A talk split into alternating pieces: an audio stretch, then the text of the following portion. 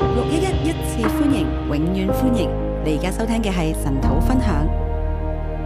各位弟兄姊妹早晨，各位弟兄姐妹早安，線上嘅弟兄姊妹早晨。線上弟兄姐妹早啊安。今日咧係一個惡劣天氣，今天是一個惡劣天啊氣，相信咧有更多弟兄姊妹喺線上咧嚟到參加我哋嘅神討。相信有更多弟兄姐妹在線上參加我們的晨禱。啊，為到咧每一個在場嘅同工咧，我哋都誒同埋弟兄姊妹咧，我哋即係要俾啲掌聲去誒你哋啊！或者每個在場的同工還有弟兄姐妹，我們要真的要給你們一個掌係啦，翻聲。到嚟呢度講神討，見到有誒咁多嘅人咧，心裏邊都特別温暖嘅。回來晨禱看到這麼多人，真的心裡面特別溫暖。好，咁我哋今日嚟到撒母耳記下第四章。我們今天來到撒母耳記下第四章，係啦，咁啊，即係都好特別嘅一章經文。這是一個很特別的經文。啊，我都俾佢一個好特別嘅題目，我給他一個很特別的題目，就係、驚恐中把你的手腳獻給神。就在驚恐中把你的手腳獻給神。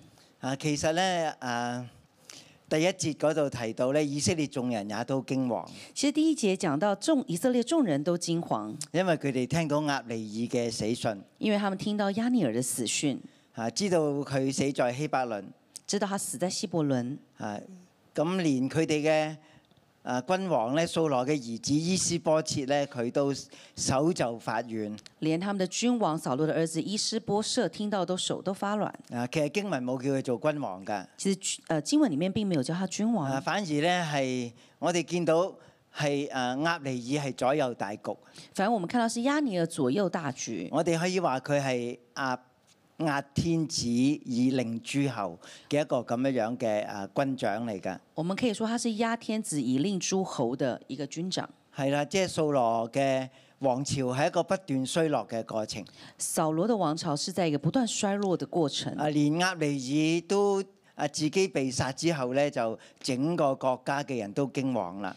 押尼珥被殺之後，整個國家都驚惶。弟兄姊妹，如果我哋喺驚惶當中，我哋會做乜嘢咧？弟兄姐妹，如果我們在驚惶當中，我們會做什麼呢？咁有人咧有好多嘅想法，好多嘅圖謀。人會有很多的想法跟圖謀。啊，前邊咧呢度提到有兩個軍長，一個叫巴拿，另一個叫利甲啦。啊，前面講到有兩個君王，一個叫巴拿，一個叫利甲。啊，就講到佢哋首先咧就已經逃難，就去到一個地方定居啦。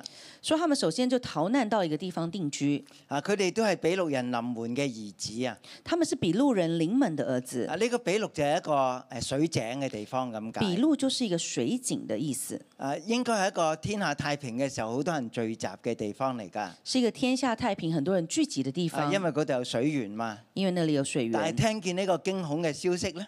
但聽到這個驚恐的消啊，息整，個比錄人呢，即係呢個住喺水井旁邊嘅人呢，佢哋就移民啦。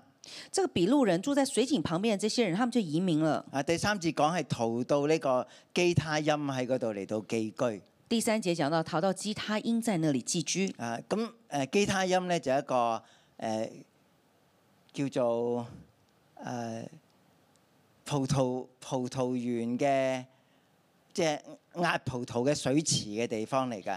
呃，基他因就是一個葡萄園，是壓葡萄的水池，啊，咁佢哋就去咗嗰度寄居啦。他們到那裡寄居。啊，我覺得寫聖經嘅人呢，佢好似有天眼咁樣嘅。我覺得寫聖經的人他好像有天眼，因為個故事咧係講緊北方發生嘅事情嘛，因為故事在講北方所發生的事。但係到最後咧，誒、呢兩兄弟咧係帶住啊伊斯波切嘅首級咧嚟到南國咧嚟到見大啊衛，但最後這兩兄弟呢，是帶拿着這個伊施波設的首級到了南國來見大衛。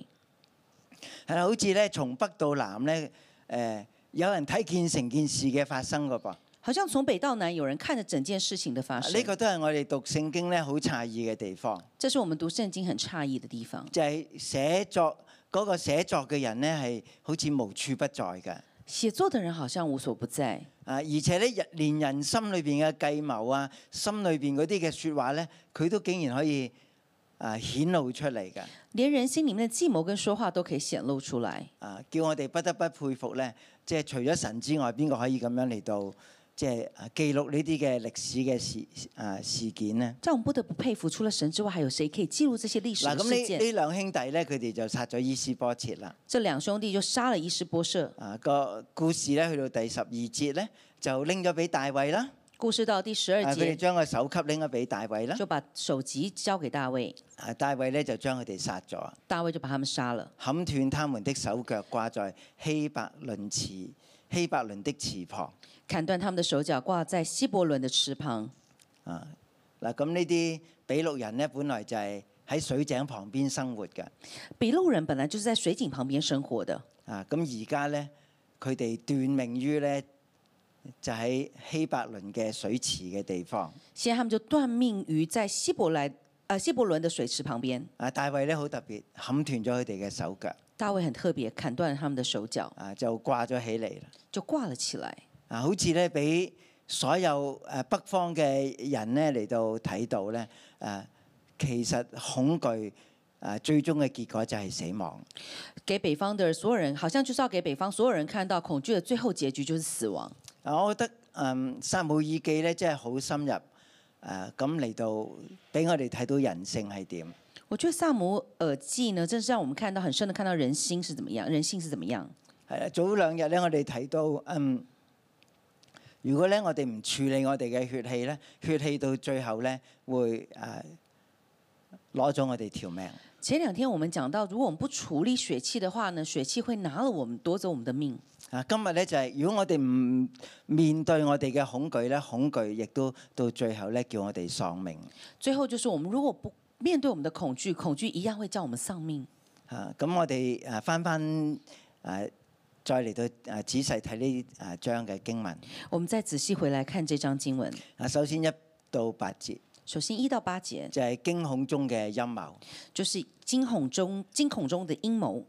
啊咁其實咩人會有陰謀咧？個個人都會有嘅，到底誰會有陰謀呢？其實每個人都有，即係心裏邊嘅計劃係冇講出俾嚟俾人聽，而心裡的計劃沒有講出來給別人聽，且行事嘅時候咧都係暗中行事。行事的時候都是暗中行事，啊，直到事發咧，大家先見到個事情嘅發生，直到事發才大家才看到事情的發生，然後再推論咧，佢背後咧點解會有咁樣樣嘅圖謀，在推論為何背後有這樣的圖謀，會有咁樣嘅動機。會有這樣的動機。啊，咁我哋翻嚟第一節就話咧，係因為舉國都喺個驚惶嘅狀態。我們回到第一節看，因為舉國啊、舉國整個國家都在這樣的一個驚惶的狀態。啊，咁不過以色列咧最重要就係便雅敏支派啦，北國以色列最重要就是便雅憫支啊派，就係、掃羅家族啦。就是掃羅家族，啊，喺佢上邊就係以法蓮支派，在它上面就是以法蓮支再派，北邊啲嘅就係馬拿西支派。在北邊就是馬拿西但係支派當。時以色列國咧，其實啊，亦都管治緊約旦河東邊嘅加德支派啊、誒、馬拿西支派啊咁。当时他们也管制了呃约约旦河东的加德支派跟誒呃馬拿西支跟马派，拿西支派，因為馬拿西支派分做東西兩邊嘛。因为马拿西支派分成東西兩面。咁我哋知道咧，誒、掃羅一死之後咧，其實就立刻就遷都啦。啊、掃羅一死之後，立刻就誒、遷遷誒遷遷徙呃佢哋哦嘅京城遷啊，都遷都誒遷徙佢哋嘅京城。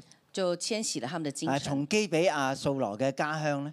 從基比亞掃羅的家鄉。咁鴨尼爾咧就帶咗嗯伊斯波切咧就去到啊喺加德地方嘅呢個叫馬哈念啊喺嗰度嚟到啊建立佢哋嘅京城亞尼爾就帶伊施波特到了加德的這個馬哈念的這個地方來建立他們的京城，因為唔想離開耶路撒冷太近，因為不想離開耶路撒冷啊太唔近，想太接近大衛嘅啊影響嘅範圍，不想太接近大衛影響啊的直範情圍。咧係遷到咧喺約旦河嘅另另外一邊，即係喺佢東邊嘅地方。就迁到约旦河的另外一邊東邊那邊。係啦，咁我哋見到掃羅死之後咧，其實成個以色列咧個社會都係一個動盪嘅過程。我們看到掃羅死了之後，整個社會都在一個動盪的過程，誒、國呃家嘅首都咧誒誒遷移啦。國家的首都遷移。今日第二節咧，亦都講到有一批人咧，比錄人咧，佢哋亦都遷徙啦。第二節也看到比路人他們也遷徙了，嚇、啊咁有兩個軍長，一個叫巴拿，一個叫利甲，兩個軍長，一個巴拿，一個利甲，佢哋都係便雅憫人。他们都是便雅悯人，啊，佢係比錄人臨門嘅兒子。他们是比路人临门的儿子。好，咁第三節就講到比錄人咧，亦都逃到呢個基他邑啦，啊，第三节讲到比路人也逃到基他因，即係亦都係離開猶大再遠啲嘅地方啦，也离开犹大再远一点的地方，喺嗰度嚟到寄居，直到今日，在那里寄居直到今天，就係寫呢個故事嘅日子。就是写這个故事的日子。嗱，咁喺第四節咧就提到咧有另一個人叫做誒米菲波切嘅。第四节講到有個人叫米菲波舍，有時我哋讀落去嘅時候都有啲唔係好明白點解會插入第四節嘅咧。有時候我們看的時候都不明白為什麼會插入第四节呢？啊，咁第一節個主角咧明明係伊斯波切，明明第一节的主角就是伊施波就係舍，掃羅嘅仔嚟㗎。就是掃羅的兒子。嚇，咁掃羅另一個仔就係約拿單啦，就係大衛嘅好朋友。啊，另掃羅另外一個兒子就是約拿丹，就是大衛的好朋友。咁掃羅咧誒，大衛咧係同約拿單立約咧，會保護佢嘅家室㗎。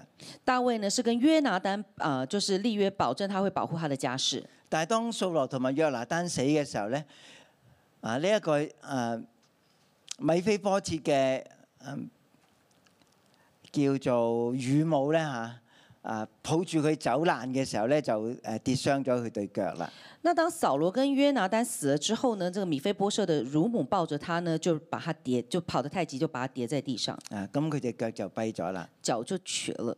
嗱咁誒點解會有個開叉筆？誒明明講緊伊斯波切就會講到呢個米菲波切咧，為什麼有會有一個開叉比呢？會講明明在講伊施波設，卻講到米菲波設呢？啊其實咧個個秘密咧都同羞辱係有關嘅。其實這秘密都跟羞辱有關係。呢個波切咧就係羞辱啊！這個波設就是羞辱。前邊呢個 H 啊 bullshit 咧呢個字咧，呢、個意思咧就係、啊人咁解，即係羞辱之子啊，前面這個醫師呢，就是人，就是呃羞辱之子羞辱之子。係啦，即係掃羅家誒、兩個嘅英雄過身之後咧，啊佢嘅後代都成為羞辱之子就是掃羅他們家兩個英雄都死了之後，他們家就成為羞辱之子。啊，有時都好難明點解啲人會咁樣改名嘅。有時候都不明白為什麼有人會這樣改名字呢？沒落咧，你都唔會幫個仔改個名做陀衰家噶嘛，啱唔啱啊？就算你們家呃家族沒落都不會呃叫整個家扫把星吗？ 類類啊似啦類似嚇，但係個這樣名又真係好貼切嘅喎。但這個名字很貼切。啊，咁呢個米菲波切又點點樣解釋咧？米菲波設是怎麼解咁我釋哋呢？都知道波切就係羞辱啊。波設就是羞辱，佢其實其實個名咧，呢、個米菲就係除掉羞辱咁解。米菲就是除除掉羞辱，但係呢個除掉羞辱嘅小孩子咧，但這個除掉羞辱的孩子，啊是成長嘅時候就已經雙腳跛咗啦。他成長的時候已經傷了腳，已經啊，瘸咁了。你見佢喺度行路嘅時候，你亦都少不免去諗，咁點樣除去羞辱咧？当他在走路的时候，你難免會想，他到底如何除掉羞辱呢？嗱，啊我哋翻嚟睇翻《撒母耳記下》第三章第一節，我們回來看《撒母耳記下》第三章第一節，啊，嗰度講大衛家日見強盛啦，那邊講到大衛家日漸強盛，掃羅家日見衰弱。掃羅家日漸衰弱。原來掃羅家係不斷喺個衰弱過程。原來掃羅家不斷在一個衰弱的過程。啊，今日講兩個孩子嘅遭遇，今天講兩個孩子的遭遇一，個就係掃羅嘅仔以斯伊斯波切，一個講掃羅的兒子伊施波設，佢俾人刺殺。他被人刺殺。咁你可以話掃羅家係絕後啦。你可以講掃羅家他是絕後了。啊，另外咧就一個掃羅嘅孫，另外還有一個掃羅的就孫係子，約拿單嘅兒就是約拿丹的兒子子啊米菲波切。米菲波設，啊佢嘅下場亦都係非常之唔好。他的下場也非常的不好。好，咁完咗呢個開叉筆之後，又翻翻嚟我哋嘅故事。完了這個開叉比之後，我們再回來這個故事咁。呢兩個軍長咧就係、啊巴拿同埋利甲。这兩個軍長巴拿跟利甲，啊，佢哋就有一日咧，約在午夜的時候到了伊斯波切的家。伊斯波切正睡午啊覺，有一天在午熱的時候到了伊施波設的家，伊施波設正在睡覺，睡午咁覺。佢哋點解會出嚟嘅咧？他們為什麼要出來呢？啊，明明佢哋已經簽誒、呃搬家啦，明明已經搬家了，啊，佢哋係咩動機咧？他們是什麼動機呢？啊，咁伊斯波切喺午間佢就睡着咗啦。伊施波設在午間就睡着了，即係都唔知道個患難將要嚟到。他不知道患难将要临到。啊好多時我哋就喺呢個安舒裏邊咧，我哋冇呢一種嘅醒覺。很多时候我们在安舒里没有这个醒觉，但係呢兩個即係別有用心嘅人咧，就嚟到佢嘅屋企。但这两个别有用心的人就回到他们的家。啊，第六節話佢哋咧假作咧要取麥子，就刺透伊斯波切嘅肚腹，逃跑了。第六节，他们假作要取麦子，就刺透了伊施波设的肚腹，逃跑了。誒嗱，開始咧，我哋讀大衛嘅故事咧，我哋感覺到即係越嚟越血腥。开始我们在读大卫的故事，我们开始觉得越来越血腥。大家記得誒、呃、亞拿爾同埋誒約押下邊咧有十二個少年人，本來咧就係即係近身誒呃嚟到肉搏嘅時候咧，大家就刺對方嘅肚腹嘛。啊、大家记得，就是亚尼尔跟约甲他们下面十二个少年人，他们近身肉搏的时候，就刺彼此的肚腹。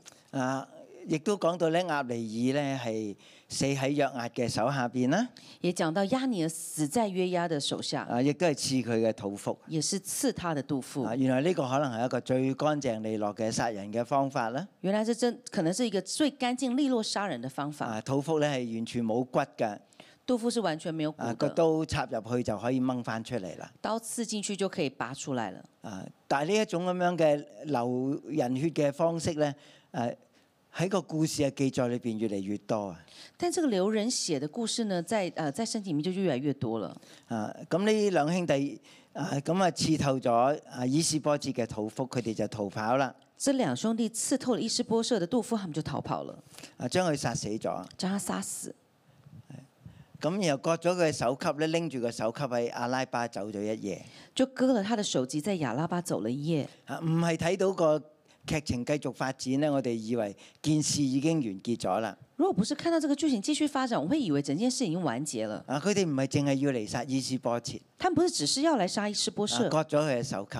割了他们的首级，啊喺阿拉巴即係喺曠野嘅地方走咗一晚，在亚拉巴旷野的地方走了一晚。即係神啊！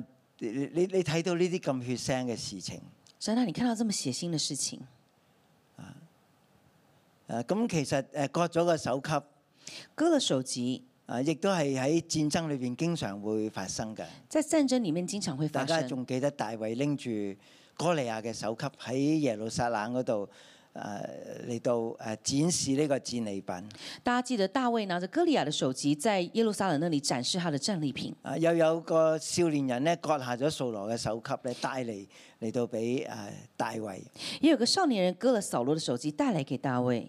啊其實都係好血腥嘅。其实都是很血腥的。啊，今次咧誒，掃羅嘅兒子伊斯波切咧個首級都俾人割咗落嚟啦。今天扫罗的儿子伊施波设的首级都被割了下啊，来。咁我覺得要特別留意，我哋就係睇第八節我们要特别留意看第八节，啊，話佢拎到希伯倫咧嚟到見大衛王啦。他拿到希伯伦来见大卫王，啊，呢度有好多扭曲嘅説話。这里有很多扭曲的说啊话，。如果我哋自己讀得唔仔細咧，我哋都俾呢啲説話扭曲。如果我们不仔细的来看的话，我们都会被这些话语来扭第曲。一，佢話王嘅仇敵掃羅曾索尋索王的性命。第一，他说王的仇敌扫罗城寻索王的性嗱，命，咁後邊呢橛係啱嘅，后面这一个是對的，掃羅尋索大衛嘅性命。扫罗寻索大卫的性命。但係掃羅係咪大衛嘅仇敵呢？但扫罗是不是大卫的仇敌呢？啊嗱，大家真係要清楚知道，大衛從來冇睇過掃羅係佢嘅仇敵。大家要清楚哦，大卫从来没有讲过扫罗是他的仇敌。啊，但喺民間裏邊流傳嘅就係咁樣樣嘅説話啦。但在民间流传是这样的说话：咁當然啦，掃羅同大衛係對立嘅，大家覺得敵愾同仇就會諗起，即係推算到呢，可能對於大衛嚟講，掃羅都係佢嘅仇敵。呃，大家如果看到扫罗跟大卫的故事，大家如果同仇敌忾的话，可能就会觉得他们是对立的。啊，但係大衛從來冇睇過掃羅佢係仇敵。但是大卫從來沒有提過掃羅是他的仇敵啊。兩次啊，掃羅想追殺佢嘅時，啊大衛可以殺掃羅嘅時候，大衛都完全冇出手。大卫可以殺掃羅的時候，他從來沒有出手，原來佢一直都有呢種嘅壓力㗎，原來他一直都有這樣的壓力，因為大衛身邊嘅人都會咁樣嚟到鼓勵大衛：你出手啦，你殺掃羅啦。因為大衛身邊的人都會鼓勵他說：“你死你殺了掃羅吧，你出手吧。啊！但係大衛一直都冇咁做。”啊但大衛一直都沒有這麼做啊！。自從神透過撒母耳嚟到高立佢作王咧？自從神透過撒母耳高利他作王呢，啊，掃羅就定義誒、呃大衛就要定義睇神你係點樣嚟到成就呢件事情大衛就定義要看神你怎麼樣來成就這件事情。啊！佢冇為自己做過任何嘅籌算他沒有為自己做過任何的籌算，啊，而且咧因因為事情發生咧，都好容易有咁樣錯誤嘅牽連啊！因為事情發生之後都會很容易有這樣錯誤的牽連。啊，譬如大衛明明喺洗甲拉就係、啊非利士人分俾佢嘅地啊，啊，大衛明明在喜格拉，就是非利士人分給他的地，啊佢冇跟非利士人去出戰去打掃羅，他沒有跟非利士人出戰去打掃羅，所以掃羅戰死沙場咧，大衛完全係不在場㗎。所以掃羅他戰死沙場的時候，大衛完全是不在場。咁點解會有個少年人誒、呃、會將掃羅嘅首級帶嚟俾大衛呢？為什麼會有個少年人將掃羅的這個首級帶給大衛呢？啊，咁喺北國有以色列王㗎嘛？北國有以色列王，啊，點解唔將個首級帶俾伊斯波切呢？北北國是有以色列王，為什麼不將這首級帶給伊斯波就設係呢？你你你你爸爸戰死沙場 啦。就是咁你爸爸戰死沙場，啊，咁好明顯呢個動作係別有用心㗎，很明顯這個動作是別有用心，係一種邀功嘅行動嚟㗎。是一種邀功的行但係動。呢種邀功嘅背後有一種錯誤嘅假設，但這個邀功的行動背後有一個錯誤的假設，就係、大衛一定會好開心啦，就是大衛一定會很開心，啊，大衛一定會賞賜我啦，大衛一定會賞賜我，啊，因為大衛會睇掃羅佢嘅仇敵，因為大衛會看掃羅是我的仇敵但，係從來大衛都冇睇掃羅佢嘅仇敵，但大衛從來都沒有看掃羅是並，且為掃仇羅敵嚟到哀傷。並且為掃羅哀傷啊！。如果大衛當時就接咗呢個人頭，賞賜咗呢個少年人呢，大衛就跌咗落呢個陷阱裏邊啦。如果大衛當時拿了這個，從這個少年人這邊拿了這個手機，然後賞賜給這少年人，他就跌入這個陷阱當咁中佢。等咗咁多年就白費啦。他等了這麼多年就白費你了。知唔知佢其實都有呢種嘅試探？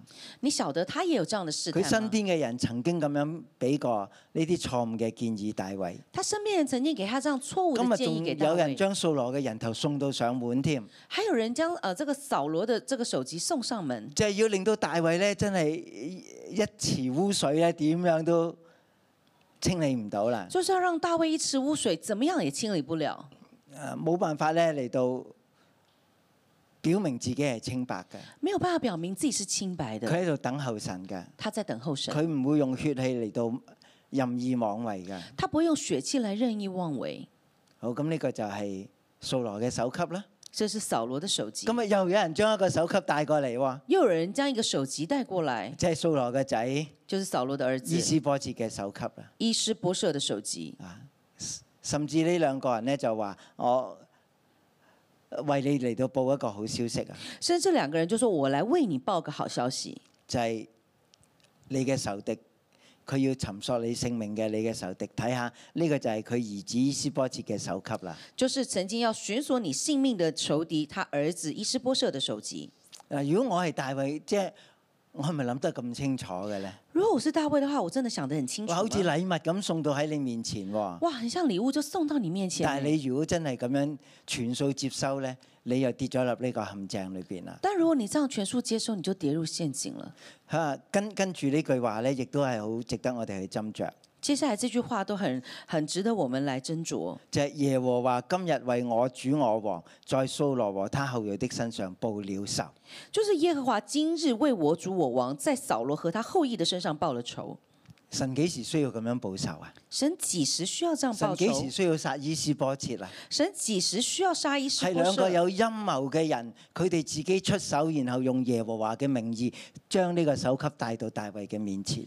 是兩個有陰謀的人，他們自己照了自己的計劃，將這個掃呃將這個呃呃伊施波設的首級帶到大衛面前，然後佢哋就將連神都帶埋誒拉埋落水啦，連神也拉下水，就話神咧為你嚟到報仇啦。就說神為你來報仇。明明係呢兩個人嘅陰謀嘅結果嚟㗎。明明是這兩個人陰謀的結果。啊好多時咧，我哋自己唔小心啲説話都會咁講㗎很多時候我們自己不小心，我們的說話會喎。這啊神樣叫說。我做㗎，神叫我做的，啊感謝主誒、呃件事就咁樣成就啦，咁樣樣。感谢主，這個事就這樣成就了。其實呢個這樣唔子係神嘅心意嚟㗎。其實呃這是並不是神的我哋心唔意。單止扭曲咗大衛嘅心，我們不單是扭曲了大衛的連心，大連神嘅心都被我哋扭曲啊！連神的心都被我們扭曲。明明明係我哋自己做嘅嘢咧，明是我們自己所我哋做的就賴事，咗話啊呢個就係神嘅心意。我們就賴到神，然後說這是神的心意。嗱，當我哋咁樣讀得明白嘅時候，我哋就明白大衛點解會咁樣嚟到反應。當我們這樣讀得明白的時候，我們就知道為什麼大衛會這樣反應。啊，第九節至到第十二節，九到十二節啊，啊，我我未諗得好清楚呢個小段嘅題目，我還沒有想得很清楚這個小段的題目。但係落去呢段之前，我哋再去諗點解呢兩個軍長巴拿同埋利甲要嚟到刺殺亞誒誒伊斯波切呢？呃，我們可以想一想，為什麼這兩個君王呢，巴拿跟利甲啊軍要，長呃，這兩個軍长为什么要来呃刺杀伊斯波舍、呃伊斯波舍呢？啊，佢哋有幾個錯誤嘅理解。他们有幾個錯誤的理解。第一，佢哋喺一個惶恐當中，第一，他們在惶恐當中，啊，當時北國人口喺度流動。當時北國的人口在流動，啊，真係喺戰爭之後咧，人心惶惶。真的在戰爭之後人心惶啊惶，，佢哋都係屬於呢一批誒比錄人誒遷徙嘅人。他們都屬於這一群比路人遷徙的人。啊，點解佢哋要咁樣嚟到出手咧？為什麼他們要這樣來出手呢？啊，其實係先下手為強啊。其實就是先下手為強。嗱，應該咁樣講，佢哋對大衛冇安全感。應該說他們對大衛沒有安全如果感。大衛一日作王嘅時候，如果大衛一日做王，啊，佢會唔會嚟到誒攻擊北國以色列咧？他會不會來攻擊北國以色列呢？啊其實我哋好多嘅啊計劃啊、決定啊，如果係出於惶恐咧，基本上都係錯嘅。其實如果我們有很多的計劃啊，然後是出於惶恐的話，其實都是錯誤的，係錯㗎。是錯的。啊，好感謝主，我今日即係可以嚟到呢一度分享神土啦。很感謝主，我今天可以來到這裡因為分天享氣神真係好道。惡劣啊！因為天氣真的很我出惡門劣，口嘅時候上天橋睇個手機先知道，原來今日係冇巴士班次㗎。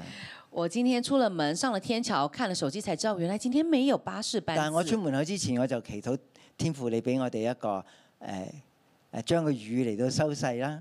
但是我出門的時候就跟神說：“神啊，你把雨變小吧。我出門口嘅時候個雨真係細咗喎。我出門之後雨真的哦我覺變得小神，會帶到我嚟㗎。我就覺得神會把我帶來的。啊，我唔需要因為誒懼怕呢個誒大雨咧，我就唔翻嚟啦。我不需要因為懼怕大雨我不回來。而且我見到對面有架 van 仔停咗喺度啊！那我就看對面有個小巴停在那裡，啊，我知道原來仲有小巴嘅服務㗎，我知道原來還有小巴咁服務我就喺的巴士站就等下一班嘅小巴。然後我就在巴士站等下一大班家的知小道巴。小巴其實係冇班次㗎，佢出現就出現，唔出現呢，你會唔知等到幾時㗎。大家知道小巴是沒有班次的，它出不出現你都不知道，你车它出現你也不知道下一班什但麼係時神啊候俾來。我一個安穩嘅心，繼續喺度等。但神給我一個安穩的心繼啊，續不過等，我俾自己一個時限，等誒最多十五分鐘啦。但我給我自己一個時限，就是最多等十五分啊鐘。，其實等到十二分鐘我就上翻天橋咧，翻翻去咧就準備叫我嘅鄰居咧車我嚟㗎啦。然後，但是我等到十二分鐘的時候，我就上了天橋，準備叫我鄰居帶我過來。我上天橋就見到㗎，下一班 van 仔到咗 啦。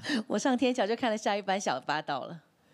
即係好多時我哋出於憂慮同埋懼怕咧，我哋會做錯誤嘅舉動。有時候我們出於懼怕跟憂慮，我們會做一個呃就錯誤的舉動。如果我哋信神，我哋就繼續嚟到相信神。如果我們信神，我們就繼續來相咁信然後我神。又接到教會同工嘅電話啦，啊我們又接到教會同工的電咁、話原，來佢哋都準備安排人嚟到即係誒帶我嚟到教會。原來他們也準備預備人帶我來教會。啊咁當時我心裏邊有感覺，即係神要做事，佢一定會做成㗎。當時我哋唔需要為神咧多多啲憂慮。誒、我哋嘅憂慮冇解決到神嘅事㗎。當時我覺得，如果神要做成的事，他一定會做成。我們的憂慮呢，是不會不會呃影響到神要做成的事情。好，咁我哋就睇第九節至到第十二節就係大衛嘅反應啦。我們看到第九跟第十二節，就是大衛的反應。咁大衛就對呢兩兄弟咁樣講啦：，大衛對這兩兄弟啊向我說指住救我性命脱離一切苦難永生嘅耶和華嚟到起誓。：“他說，我指着救我性命、脫離一切苦難、永生的耶和華起誓說，佢起誓他起係誓，好嚴肅咁樣嚟到講。很嚴肅的來說，哎啊，從前有人報告話掃羅死咗，以為係報自己以為係好消息，我就捉住佢將佢殺在洗甲拉。昨天有人報告我說掃羅死了，他自以為報好消息，我就拿住他，將他殺在喜格拉。啊，呢、個就係佢哋報消息嘅賞賜。就是他们报消息的赏赐。嗱，其實原來每一次都係啲少年人嚟到做呢啲事嘅喎，其实每一次都是这些少年人来做这些事情，啊血氣啊，血气啊要邀功啊，要邀功。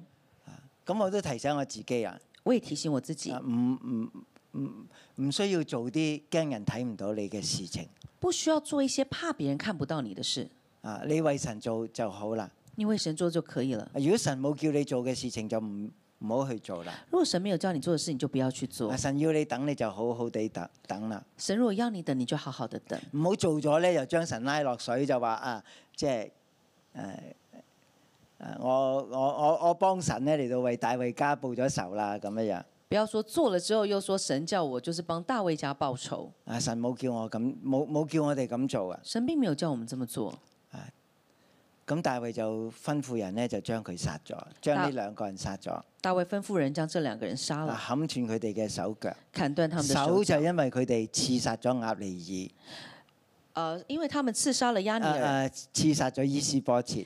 呃呃，刺杀了伊斯波设。腳就因為佢哋走咗一日曠野嘅路，定要將呢個首級帶俾大衛，脚就是因为他们走了旷野的路，定义要将这个首级带给大卫，但係全部都出於恐懼，但是全部出于恐惧，又出於妥協，又出于妥又协，要嚟到討好人。要又要來討好如人。果大衛接受咗呢份禮物咧，如果大卫接受了这一份的礼物，啊，大衛就成為一個誒、呃去奪取掃羅國位嘅一個咁樣嘅人啦。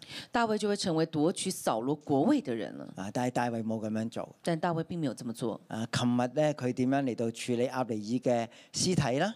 昨天他怎么样處理亚尼尔的啊事？今日咧亦都將伊斯波切嘅首級咧同亞尼爾一齊葬喺希伯倫嘅墳墓嗰度啦。他也将这个伊斯波设的首级葬在跟亚尼尔的坟墓里面。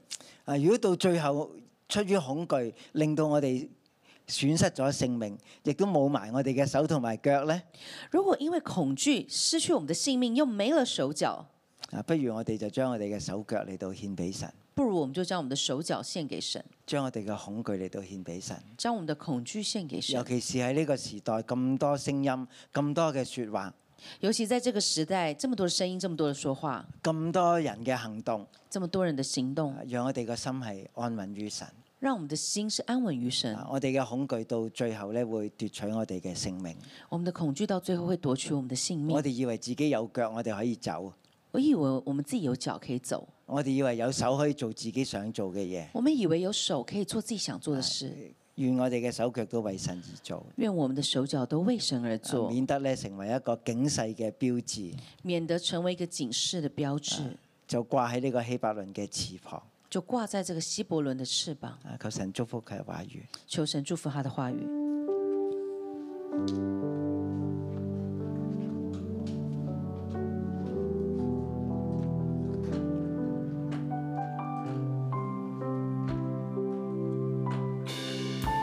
主啊，我们今天要到你的面前。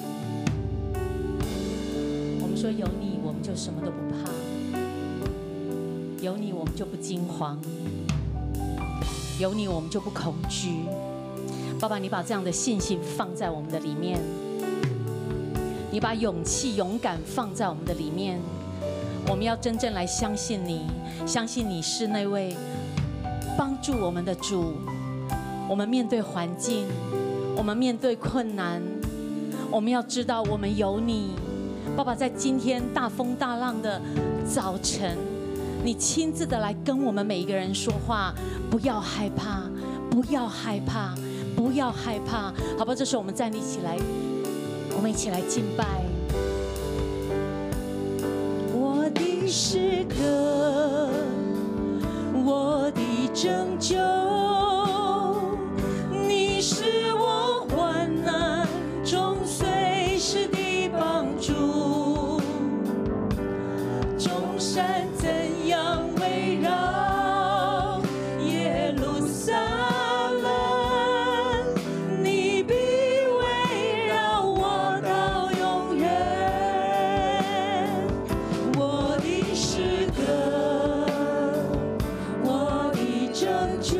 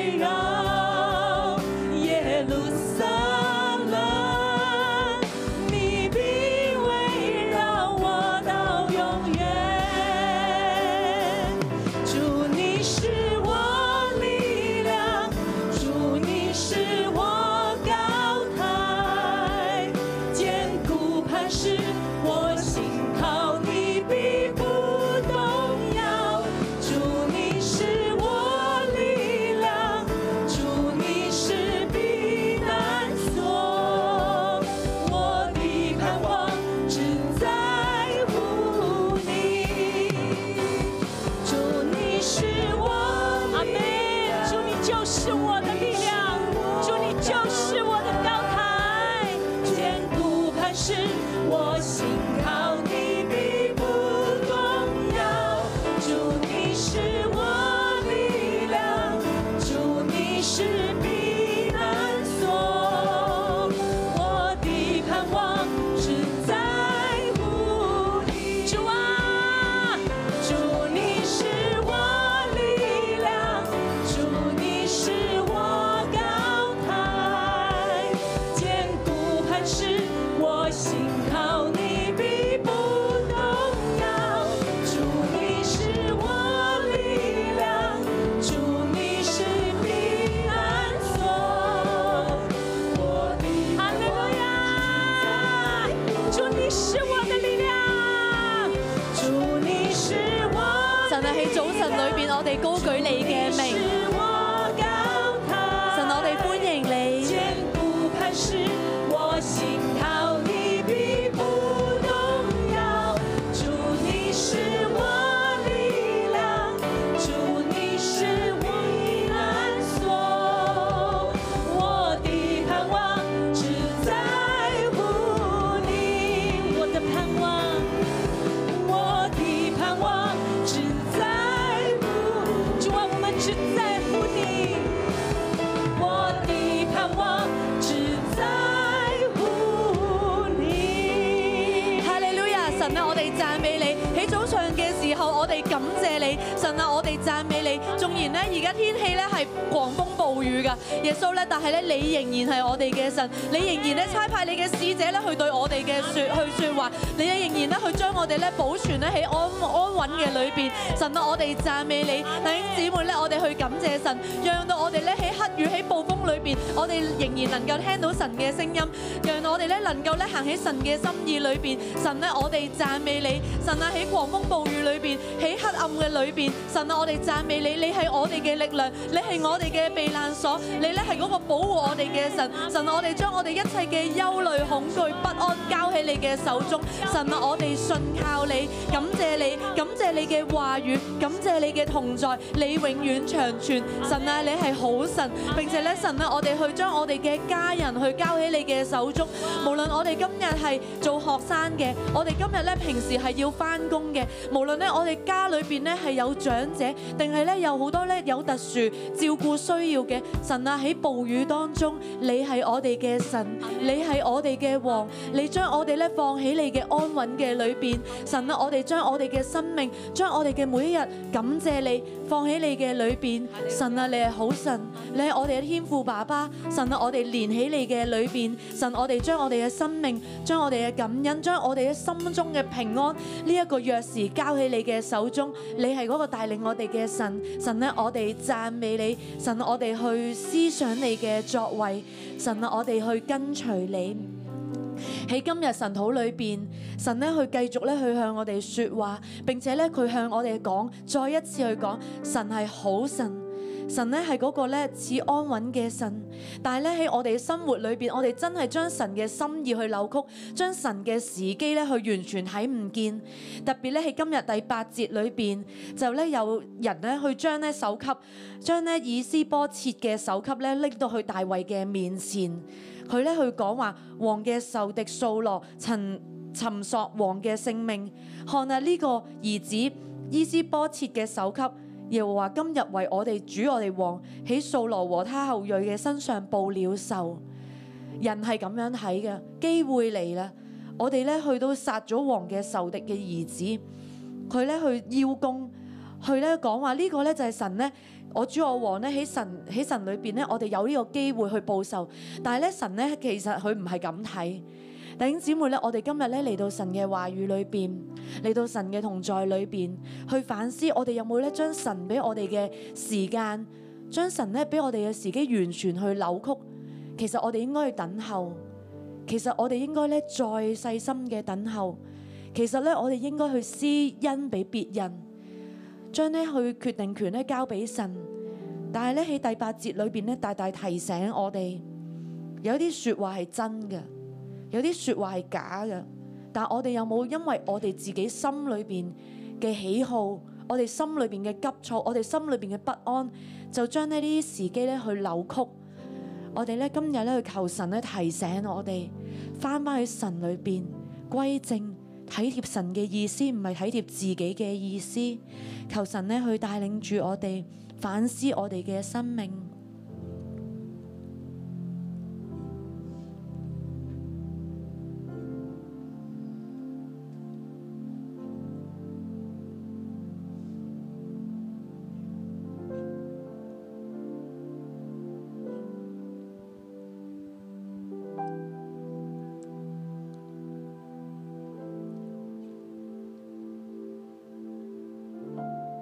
主啊，真係求你憐憫我哋。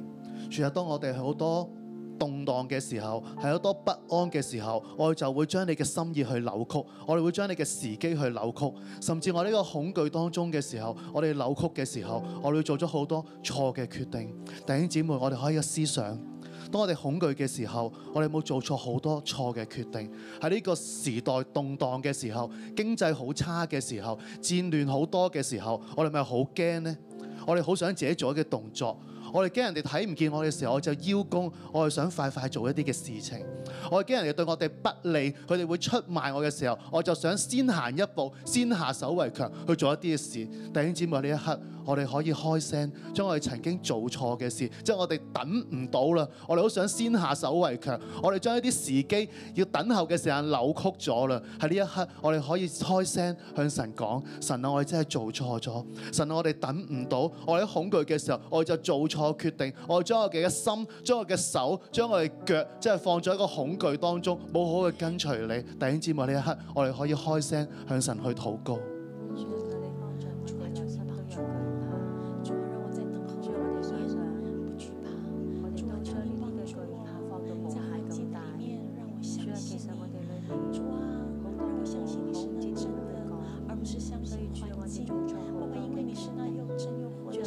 爸爸，因为你是那爱我的神，爸爸求你，求你让我在每一个环境的里面可以安静的来等候你。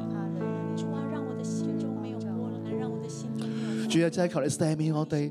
主啊，當我哋恐懼嘅時候，我就會周圍走，到處逃跑，我冇方向啊！但我就想揾個地方，我就跑過去，想逃跑，想避開啲事。當我怕呢個人佢會對我唔好啊，我怕公司同事會出賣我，我就自己諗辦法，我想做一啲嘅事去保護自己，去做呢啲事，甚至我想讓上司知道啊，我係有用㗎，我係有用處㗎，我做好多嘅事喺表面當中去邀功，想人見到，想人看見，甚至一個動盪嘅時候，我就不斷去諗，到底我點樣先可以讓我工作可以平安呢？或者就算今日黑雨嘅時候，我就去諗，到底我應該要翻工呢？到底我要點樣去決定呢？到底喺黑雨嘅時候，出面又冇車，又好大雨嘅時候，路又封咗嘅時候，我要點樣去做呢？神啊，真係喺我哋生命當中，我有好多恐懼。落雨嘅時候，我哋會恐懼；冇車嘅時候，我哋會恐懼；當經濟動盪嘅時候，我哋會恐懼；當樓價大跌嘅時候，我哋又會恐懼。當你看到好多地方天氣轉變啊，會有大山火啊，好多嘅爭戰出現嘅時候，我哋有恐懼。主啊，求你幫助我哋，讓我真係睇見我哋唔好喺恐懼裏邊亂咁逃跑，而我哋喺恐懼裏邊緊緊嘅去跟隨你，緊緊嘅倚靠你。主啊，求你幫助我哋。任何的环境都不要惧怕，全能的上帝，他必保护你，你不要惊慌，更不要惧怕。全能的上帝保护你。纵然有疲乏、软弱、无助的时候，全能上帝他必看顾你。人生的惊涛骇浪临到的时候，全能上帝他必保护你。主，你是我的磐石，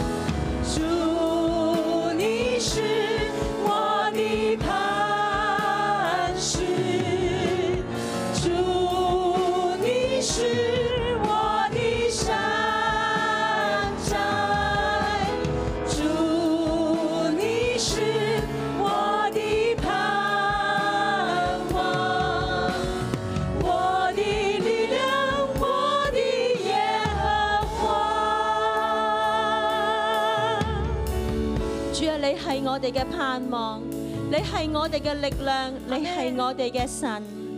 我要請大家閉上我哋嘅眼睛。主，我多謝你透過撒姆耳記下第四章，我哋見到我哋裏面唔懂得摸住你嘅心意而行。無論大衛面對幾大嘅艱難，掃羅幾大嘅逼迫，但係佢冇當過掃羅係佢嘅敵人。主，我多謝你，呢、一個係佢心裏面一個唔可以動搖嘅根基。就算佢有殺掃羅嘅機會，但係大衛就係定義佢唔要。伸手加害神嘅受高者。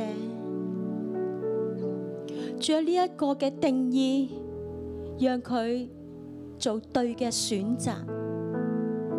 主啊，無論我哋嘅權柄，我哋身邊嘅人，有任何人對我哋嘅生命，我哋覺得好似逼迫我哋，好似讓我哋好難受。但係主，你幫助我哋嘅眼目要調整，我哋唔要覺得對方係我哋嘅敵人，係你容許喺我哋生命經歷呢啲嘅風浪。但係主，我哋亦都唔明白我哋權柄嘅心意，我哋好想去邀功，我哋行起血氣，我哋好怕權柄唔知我為佢做咗啲乜嘢嘢。好想得着權柄嘅稱讚，因為懼怕自己裏面冇價值。主要我哋呢啲嘅唔整合，亦都讓我哋好多嘅決定都係錯誤嘅。主你嚟幫助我哋，讓我哋嘅手，讓我哋嘅腳跟隨神你嘅帶領，讓我哋生命裏面有一個唔可以動搖嘅根基。就係我哋做乜嘢嘅事情，做乜嘢嘅決定，都係一個生命樹嘅價值觀。主啊，無論環境如何，我哋唔要有敵人，我哋唔要將呢個環境好似當係一個好沉重嘅壓力同重擔，因為你係我哋嘅神，你係我哋嘅依靠。你係我哋嘅力量，你係我哋嘅盾牌，一切嘅懼怕都要全然嘅離開我哋，一切嘅血氣都要完全嘅除去。主，我哋宣告，我哋單單定義嚟跟從你。弟兄姊妹，我邀請你站立，我哋一齊嚟做一個奉獻嘅禱告。我邀請大家舉起你嘅手，請大家跟住我嚟禱告。親愛嘅主。我哋將我哋嘅手獻俾你，將我哋嘅手獻俾你，主啊，我哋嘅手係為你所使用嘅，為呢你所使用嘅，一個手係要嚟扶持別人嘅。手可以扶持別人，主啊，幫助我哋唔好要唔好要邀功，主啊，幫助我哋，我哋唔要血氣，我哋要等候你嘅時刻。奉主嘅名宣告，我哋嘅手完全嘅奉獻俾你嚟使用。主啊，我哋亦都要摸我哋嘅腳，我哋將我哋嘅腳都嚟奉獻俾你。我哋嘅腳我將腳奉獻俾你，主啊，我哋唔要行喺詭詐嘅道路上面，要行喺貴州嘅路上，奉主嘅名宣告，主嘅名宣告我哋嘅腳要行喺生命樹嘅路上，我哋一生無論去到邊度我，哋一生無論去邊度，主啊，我哋都要帶嚟平安，帶嚟喜樂，走喺你嘅心意當中，主我哋多謝你，我哋嘅禱告奉耶穌嘅名，阿門。主你是我力量，主你是避难所，我的磐石，我心靠你必不动摇。主你是我力量，主你是避难所，我的盼望是在乎你。主，我多謝你，縱然今日係黑色暴雨嘅日子，帶住你嘅平安仍然喺我哋嘅心裏面。我邀請你係一至到六月出生嘅，請大家為香港嚟禱告，因為呢個黑雨呢，讓到好多嘅地鐵啦都受損啦，好多嘅水浸啦，好多個道路咧都有問題。我邀請大家呢，一到六月為咗呢一個嘅黑雨對香港嘅影響要減到最低嚟禱告。我都邀請咧七至十二月出生嘅，請你為咗我哋禮拜日我哋嘅海灘浸禮嚟禱告啊！宣告雨咧今日落晒止住啦！禮拜日我哋嘅海灘浸禮要順利舉行，求神嘅心意要成就，我哋大家一齊開聲嘅嚟禱告。爸爸，我感谢你会在香港到你的面前来说，爸爸你是那执行功劳的主，爸爸你是那平静安稳的主，爸爸我们奉你的名要来宣告香港每一个地方，每一地每一处都为你保守，爸爸大水要尽快的退去，大水要退去，爸爸风浪要止息，风浪要止息。神啊咧，我哋為到香港咧去禱告，神啊，我哋為到香港去求平安。當我哋咧去睇住新聞啦，甚至咧今日新聞去講話，我哋全個香港咧，我哋停工停學嘅時候，神啊，我求你憐憫你嘅百姓。喺香港裏邊咧，有好多人咧而家咧係要工作嘅，無論咧係修復誒呃 lift 啦，好多嘅道路啦，好多好多嘅商鋪。神咧，我求你咧賜下平安咧喺香港裏邊，求你咧幫助咧每一個工作人員，特別咧係我哋今日咧仍然上班嘅弟兄姊妹。神啊，你賜下平安，你賜下力量俾佢哋，並且咧，神咧，我求你咧，讓香港咧盡快咧去恢復咧你嘅安穩啊！耶穌咧，你去誒、呃按手咧喺我哋誒嗰啲 lift 啊、嗰啲道路嘅上面，並且咧讓我哋全港嘅人都有平安，因為你係我哋嘅父神，因為你係我哋所依靠嘅天父爸爸。神啊，你就幫助我哋，神咧，我哋依靠你。主耶穌，我哋將星期日嘅沙灘浸禮真係放喺你手中啊！主啊，求真係看顧呢個嘅天氣。主啊，真係黑雨咧，由尋晚開始到依家，仍然都係黑雨當中。主啊，真係讓雨水止住啊！真係讓咧星期日嘅時候就唔再有雨水啦，雨水今日就全部都落晒啦。主啊，求你保守呢個沙灘嘅所有設施啊，讓佢咧唔會被雨水咧真係沖壞啊，設施唔會有任何嘅損毀。讓我哋真係星期日去到呢個地方嘅時候，有涼風，有美好嘅天氣，真係。